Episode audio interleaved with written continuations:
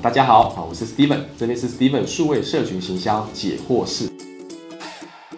呃，其实没有经验在呃数位行销职位里面，建议是说都可以多方尝试，也不要给自己局限。只是说呢，我这边提供几个选项可以给你参考，有四个哦，你可以听听看你是属于哪个性格的倾向，然后可以适合什么职位哈。第一个呢是，如果你是比较天马行空啊，喜欢发想一些有趣的东西，你喜欢新鲜的事物，喜欢冒险挑战的话。那也许你适合做企划的位置或文案的位置，但是你就要好好的把简报的能力啊，我写文字、写作的文学的造诣等等，那在努力在精进，多看书、多练习、多实做。第二个呢，如果你是喜欢啊做广呃分析型的，平常喜欢给建议的，喜欢数字的话，那你还蛮适合做媒体广告投放的位置啊。你可以来下 FB、IG、Line 的广告、Google 的广告，然后从数据当中解读消费者要的是什么。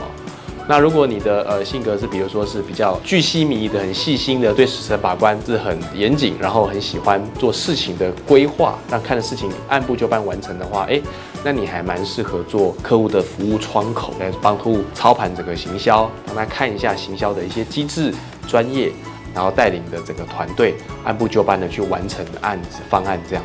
那如果你是 social 的，比较喜欢社交 social 的话，那你还蛮适合做相关跟沟通的位置，比如说是做啊这种媒体公司的业务开发啦，或者是对客户这些啦，都有机会能够来实做。那当然有可能，我刚刚讲这四个对不对？你可能有不同的，你都觉得符合的话，那也许就可以来多接近参考。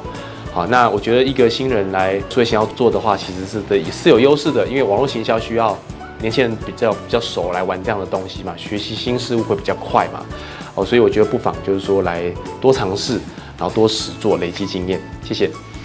这边呢，我将传授好，来自于我在营销 CI 里面上的课程，总共有八千个学员上过我的课程，还有呢，呃，有两千个以上为品牌服务操作的经验，六百个品牌的操作啊，会有一些成功的范本。或者是失败的教训，那这些呢，其实都是非常宝贵的，就会把它化为结晶，然后成为一个一百题的题库，啊，提供给大家，为大家呢带来一个好的贡献。那也希望大家呢，有看了有任何问题还想再发问的，欢迎在我们下面留言里面啊来做发问，我这边都很乐于的为大家持续的来做一下分享。那就请大家帮我们准时收看，啊，按赞、订阅、开启小铃铛哦。